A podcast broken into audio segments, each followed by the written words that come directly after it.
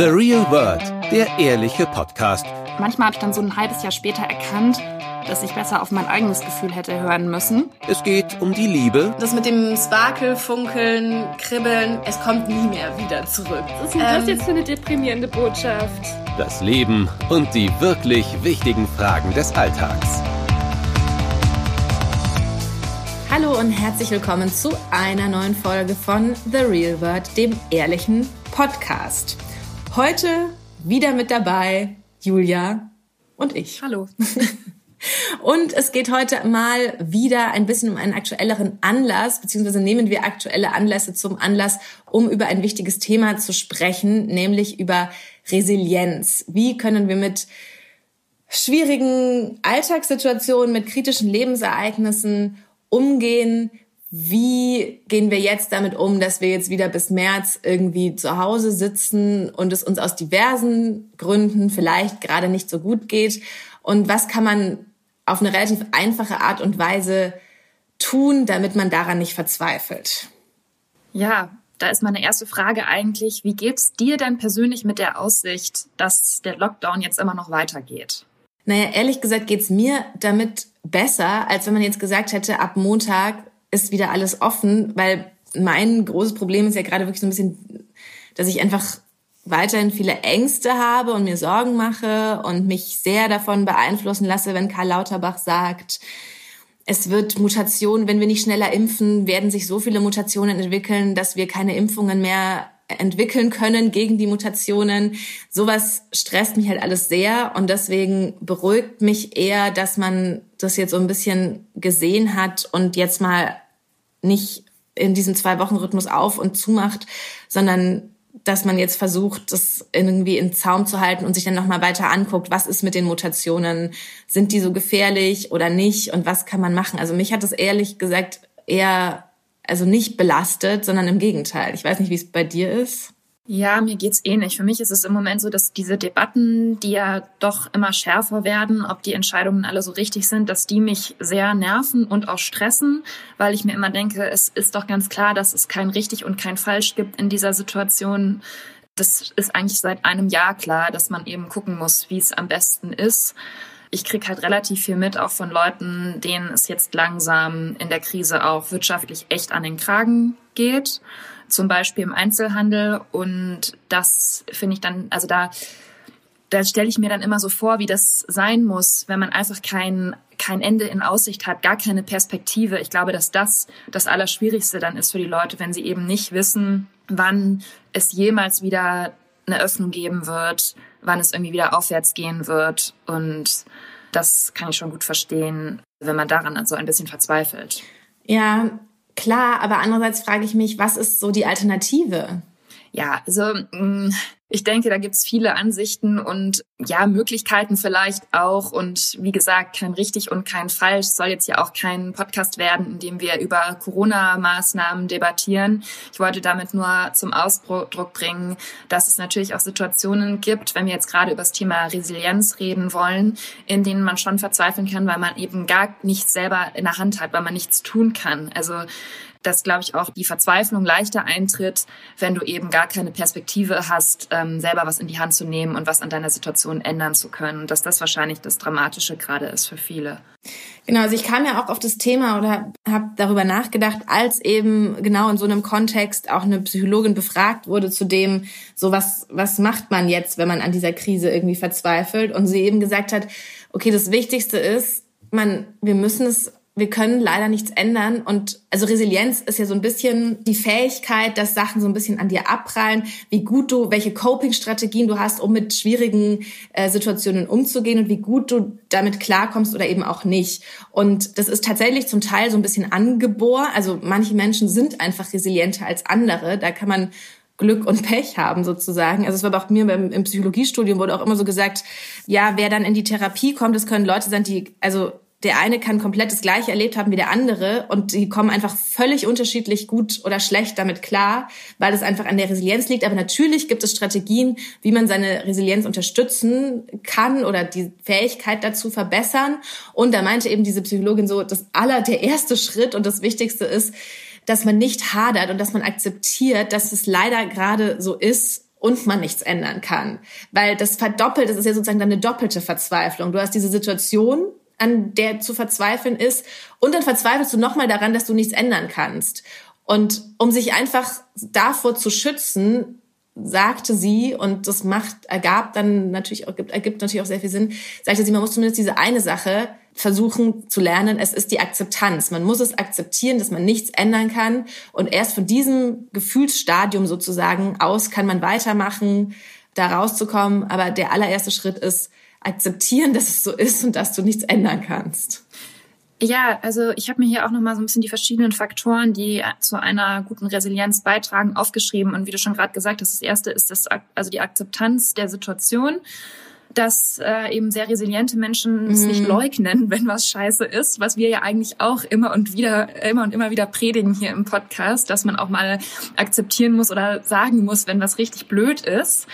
Und dann sind noch die weiteren Faktoren, dass man sich selbst nicht zum Opfer der Umstände macht, sondern Verantwortung übernimmt. Da können wir gleich noch drüber sprechen. Das ist ja auch manchmal gar nicht so gut möglich, das zu machen, aber das ist, dass man sich quasi nicht in eine passive Opferrolle begibt also das Thema Selbstwirksamkeit ist wichtig, dass man daran glaubt, das eigene Leben beeinflussen zu können, dass man schon immer noch Möglichkeiten hat, was an seiner eigenen Situation zu ändern.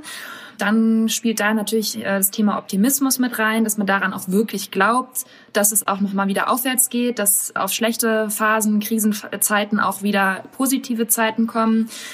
Lösungsorientierung, also dass man die richtigen Schlüsse aus einer Krisensituation zieht und dann im Weiteren eben entsprechend handelt. Ja, und was ich auch noch ganz interessant fand, die Netzwerkorientierung, so wurde das in dem Artikel genannt. Also, dass man eben auch guckt, wer kann mir in dieser Situation helfen?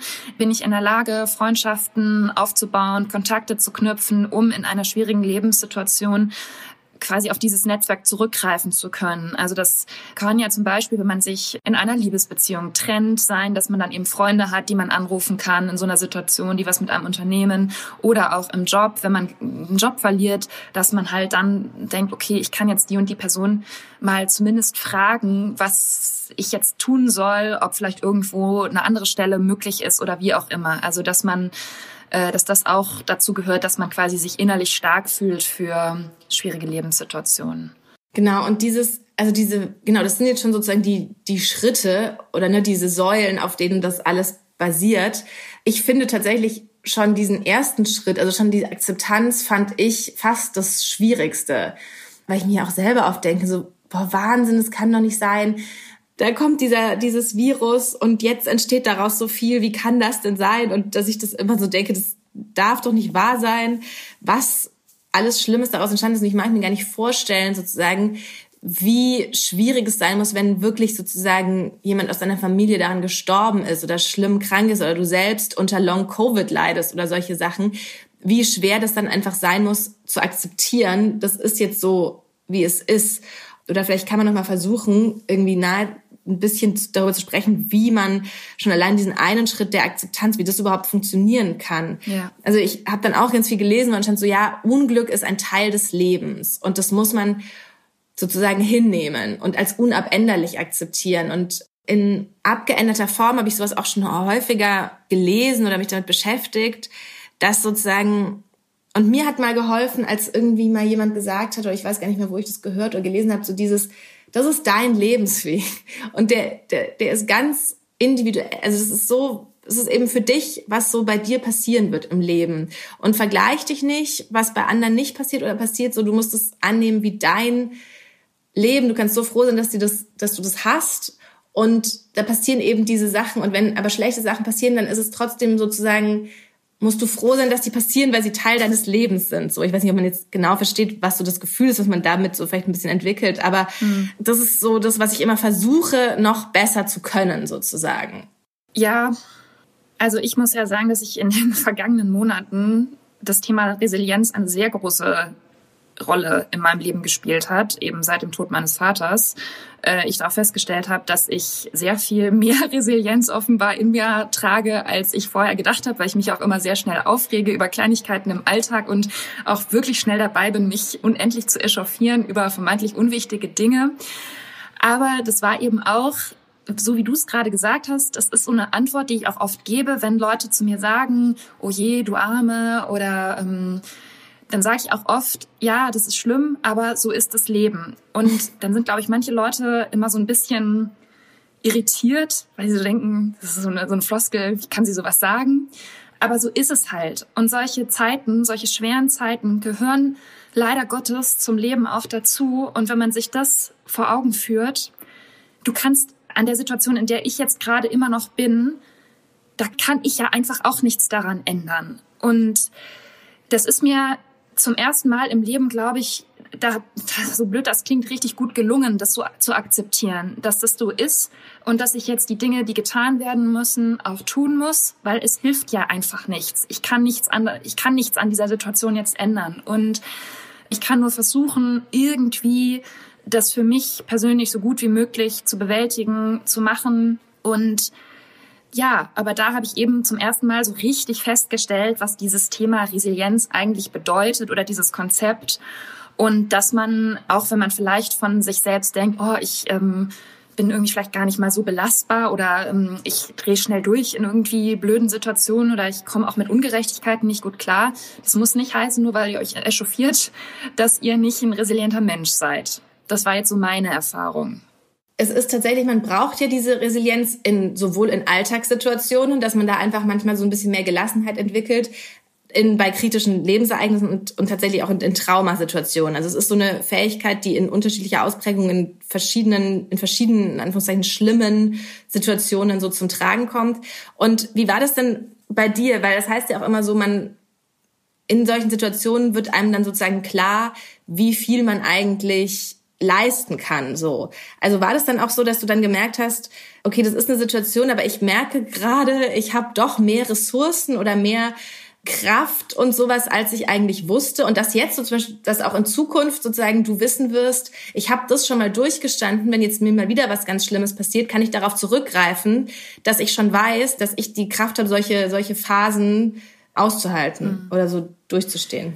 Also es ist schon so, dass man erstaunt ist, wie viel Menschen leisten können. Das ist ja auch oder aushalten können. Das ist ja, es gibt ja noch zehntausendmal schlimmere Schicksale. Also ich denke jetzt zum Beispiel auch an Holocaust-Überlebende. Ne? Da fragt man sich doch auch auf, wie kann ein Mensch sowas überhaupt ausgehalten haben? Und ähm, das ist wahrscheinlich irgendwo schon in uns, dass der Körper, die ganze Psyche dann aufs ja, entweder überleben oder eben doch mit so einer Situation sich irgendwie zu arrangieren, ähm, umschaltet, ganz automatisch. Und das ist sicherlich auch ein Schutz. Und da kann man auch froh sein, dass das so ist. Ich würde jetzt nicht so weit gehen zu sagen, ich bin quasi gewappnet für spätere Situationen in meinem Leben. Das glaube ich nicht. Ich glaube eigentlich schon, dass auch solche ja, Schicksalsschläge, traumatischen Erlebnisse dich mh, mm, auch noch schon sensibler machen für künftige Krisen. Also das weiß ich nicht, kann ich jetzt nicht beurteilen, aber das könnte mir schon auch vorstellen, dass man quasi denkt, jetzt habe ich doch das schon erlebt, wieso muss mir jetzt das noch passieren oder so.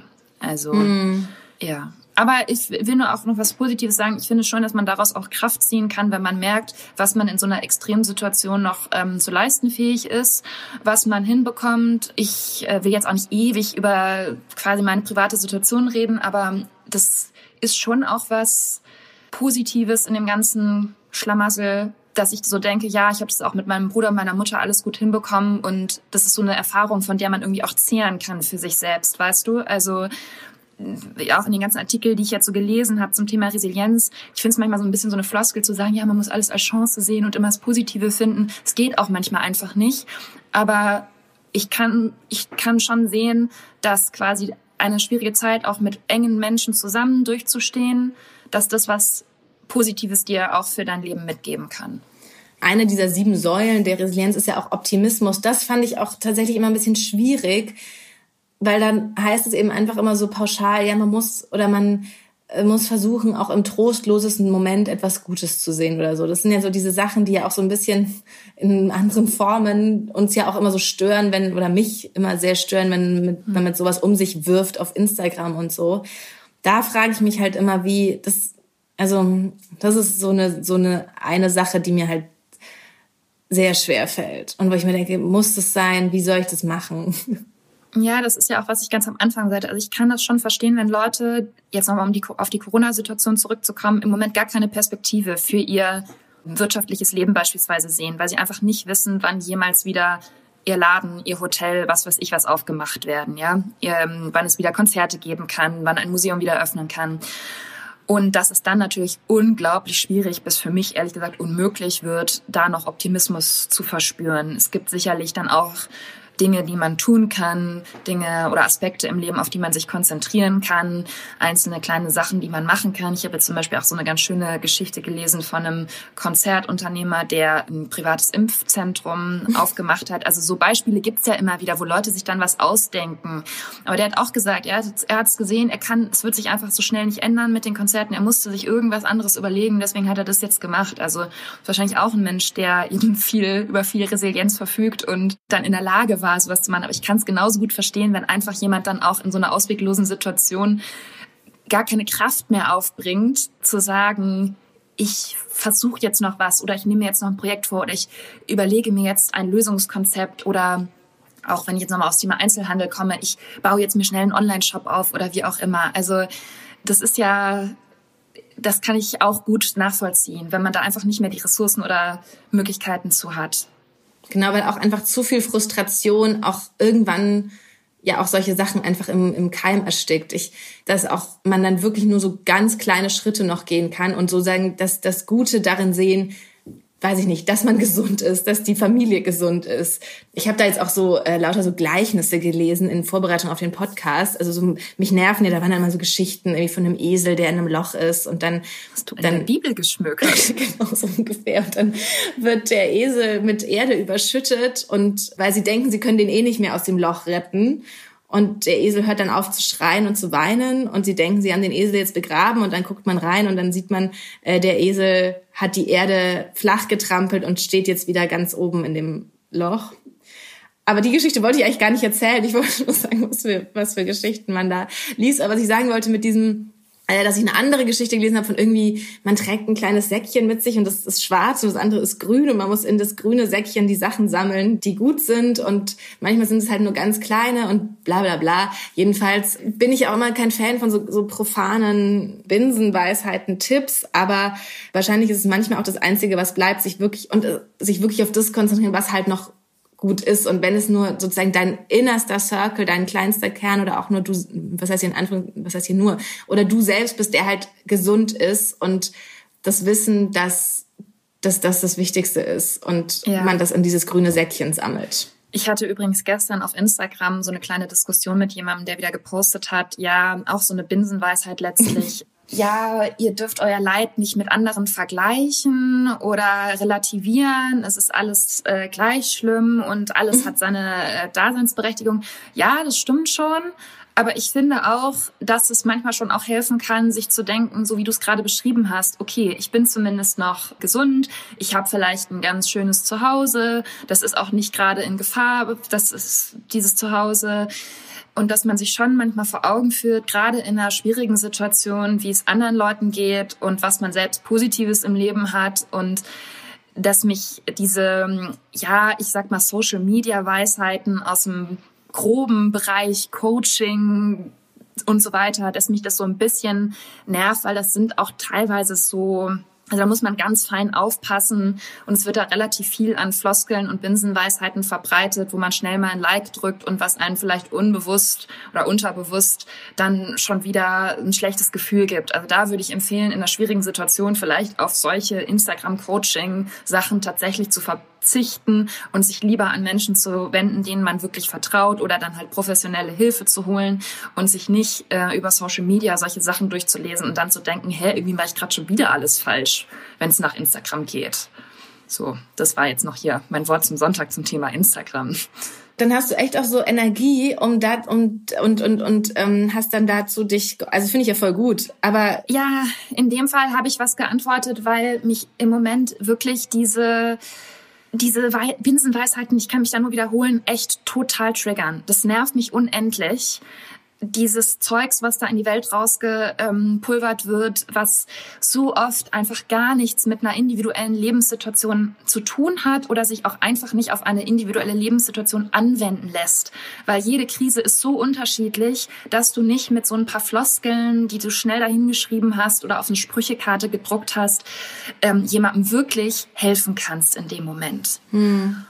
Und um jetzt mal da was Positives oder was meiner Meinung nach Wirksameres entgegenzusetzen. Ich habe mir auch so ein paar Sachen aufgeschrieben, die mir in letzter Zeit geholfen haben und die vielleicht auch anderen Menschen tatsächlich helfen können, ganz konkret umzusetzen.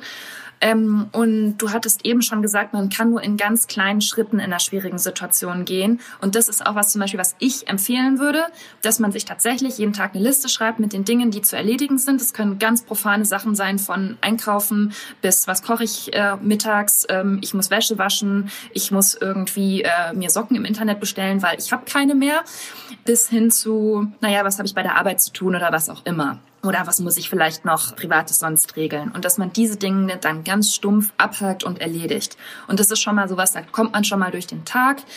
Und das heißt auch nicht, dass man immer alles von dieser Liste erledigen muss oder sollte, aber einfach sich aufzuschreiben, was ist jetzt zu tun und sich quasi an diesen ganz kleinen, konkreten Alltagspunkten abzuarbeiten. Ja, ich glaube, zum einen gewinnt man dadurch ein Gefühl von Kontrolle, zumindest eben über diese Sachen und über diesen Tag, weil das ja auch ganz schlimm gerade für viele ist, dieser Kontrollverlust, dass du nichts nichts in der Hand hast. Und genau das simuliert man da oder was heißt äh, holt man sich zurück in einer kleinen Form?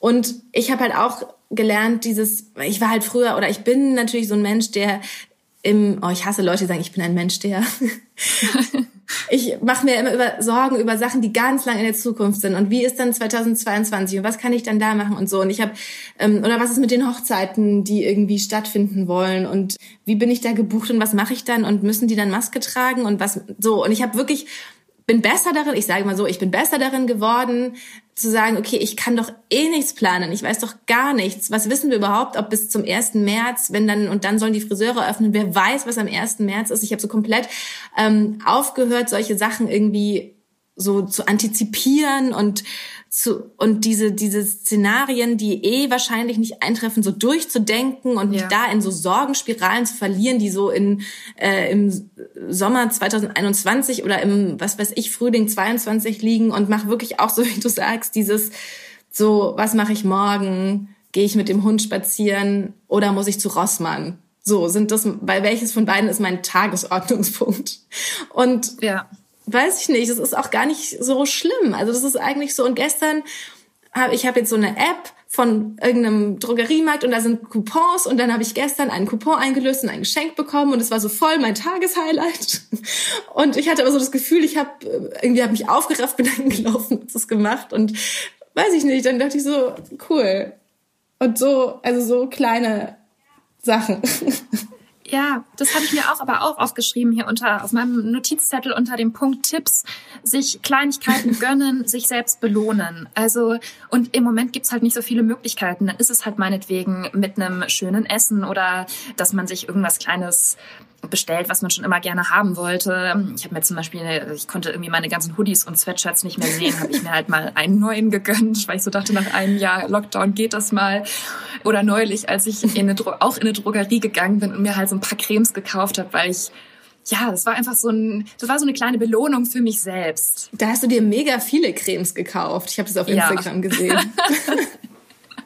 ja, und ja, ich weiß ich auch nicht. Es war dann so ein kleines, aber das muss dann halt auch manchmal sein und irgendwie hatte ich dann auch danach wieder bessere Laune, so doof das sich auch anhört. Aber man muss halt gucken, was, mit womit kann ich mir vielleicht so ein kleines Belohnungssystem für sich selbst schaffen und sagen, okay, jetzt gönne ich mir auch mal wieder was, damit ich mal wieder so ein kleines Highlight in meinem Alltagsleben habe.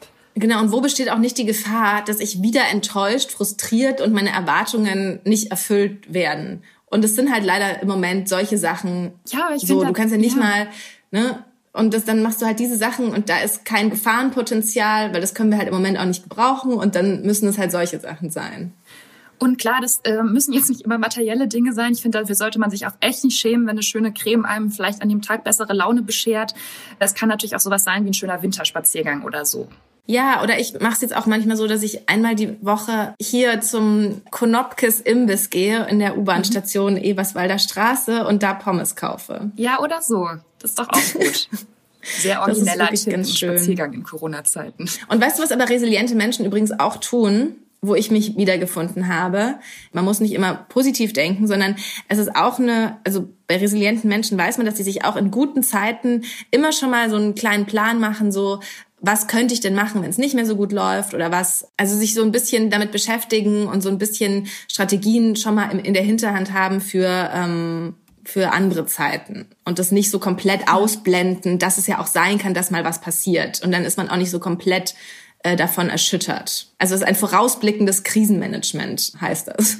Ja, ich finde es echt interessant, dieses Konzept von Resilienz, weil ich denke, dass es wirklich was ist, was im Innersten von uns Menschen irgendwie angelegt ist und ähm, gleichzeitig ja auch ein bisschen dem widerspricht, was so in unserer ja Social Media Internetkultur quasi manchmal so ein bisschen verbreitet wird, nämlich dieses ja immer positiv bleiben, immer das äh, wie, wie nennt man das, den Horizont sehen, das Licht am Horizont sehen, das äh, Licht am Ende des Tunnels und so weiter. Also dieses einfach über nervige, schlimme Dinge drüber hinweggehen, positiv bleiben, weitermachen.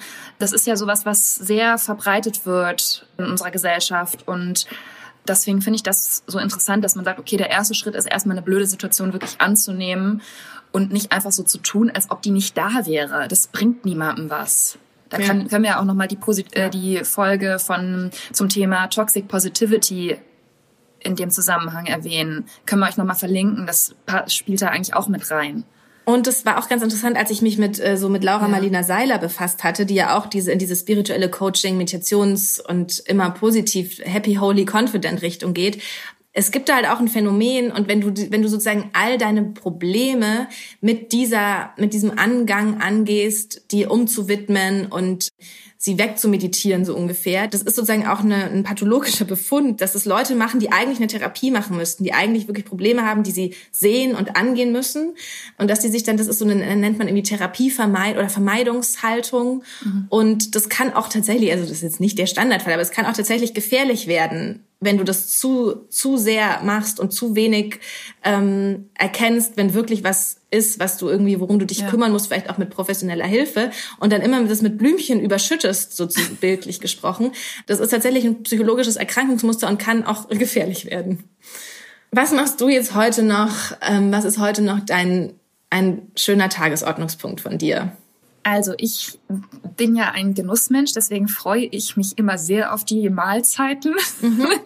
Das muss ich schon zugeben. Machen wir eigentlich bei uns als auch in der Familie immer so, dass man da schon sich immer auch was Schönes kocht oder was Frisches irgendwie und oder halt auch mal was Leckeres holt, worauf man jetzt gerade Lust hat. Also das finde ich wichtig, dass man die Mahlzeiten da so einhält. Mm, und dann ist es heute zwar sehr, sehr kalt hier in Bad Mergentheim, nämlich minus 14 Grad, aber ich denke, dass ich mir eventuell nachher meinen Skianzug anziehen werde und trotzdem mal rausgehen werde, weil einfach schöne Sonne scheint und alles total verschneit ist und ja. Gestern war ich ein bisschen neidisch, weil ich gesehen habe, dass tatsächlich Leute hier mit Langlaufskiern rumgelaufen sind. Das habe ich noch nie gesehen. Und ähm, ja, war ich ein bisschen eifersüchtig. Es ist sogar hier in diesem erbärmlichen Park am Planetarium ja. in Prenzlauer Berg ein Mensch mit Langlaufskiern gewesen. Ernsthaft? Mhm. Ich habe nur ähm, im Internet natürlich ähm, gesehen, dass die ganzen Kinder im Mauerpark auch ruddeln waren, dass da schon fast kein Schnee mehr war. Aber es war halt so kalt, dass es gefroren war, dann ging es trotzdem wohl noch. Genau, tatsächlich auch am Park, Park am Planetarium ist so ein auch also ein erbärmlicher Hügel würde ich's nennen mit meiner Kindheit in, in Bayern, wo ich doch andere Schlittenberge hatte. Und da ist jetzt echt so, also genau, da ist dann nur noch Erde jetzt. Es sind ungefähr, es sind drei Milliarden Kinder und der, die Erde ist, der Schnee ist komplett weg. Aber wie du sagst, die Erde ist vereist und jetzt rutschen sie einfach auf der vereisten Erde nach unten. Aber siehst du, die machen das auch. Die suchen sich halt auch einen vielleicht nicht ganz optimalen Tagesordnungspunkt, aber also besser als nichts. Ja, ich war auch ein bisschen sauer auf meine Mutter, weil hier wird wirklich alles aufgehoben. Also alle Spielzeuge und so, das ist alles noch da. Und aber der Schlitten wurde weggegeben. Also hatten wir jetzt keinen Schlitten. Mhm. Und jetzt habe ich mir aber überlegt, ne, Strategie, dass ich vielleicht mir einfach selber mhm. was bastel aus einer Plastiktüte oder plane oder so. Ja. Und dann werde ich mir einen Hügel suchen, wo ich dann da runterrutschen kann auf dieser Plane. Also ich kann nur sagen, dass die Kinder in Prenzlauer Berg, obwohl hier ungefähr noch nie Schnee lag, seitdem ich hier wohne, was jetzt auch zehn Jahre sind, die haben alle mehrere Schlitten. Und wahrscheinlich also auch so schöne Holzschlitten, oder? Ja, alles Holzschlitten. Und ich frage mich, wo waren in den vergangenen 100 Jahren diese, was, warum haben die alle Holzschlitten? Wie positiv denken diese Menschen, dass sie den hier jemals brauchen? Aber jetzt zahlt es sich aus, weil die Läden haben ja auch zu. Aber jetzt können sie diese Holzschlitten aus dem Keller holen und auf dem Erdhügel herunterrutschen. Das ist sehr schön. Ich habe sogar überall im Internet geguckt, wo ich jetzt noch schnell einen, Schlitten herkriegen kann. Und ich finde es so lustig, dass bei Amazon halt wirklich immer in so verschiedenen Phasen des Lockdowns ja. halt dann diese eine Sache, die gerade alle brauchten für ihre Freizeit, dann ausverkauft war. Also letztes Jahr waren es diese ganzen Fitness-Sachen und Handeln und so, hast ja nirgendwo mehr bekommen. Und jetzt gerade waren es halt Schlitten. Gab halt nur noch ja. so einen Rennschlitten für 145 Euro. Und da habe ich gedacht, naja, das ist vielleicht etwas übertrieben für drei Tage Schnee. Ja. Gut, also ich freue mich, ich mache mir jetzt eine Aufbackbrezel. Ja, guck. Also wir sind doch echt gut darin, die kleinen Freuden im Leben äh, zu wertschätzen. Oh Gott. Ja. Das war's von uns für heute.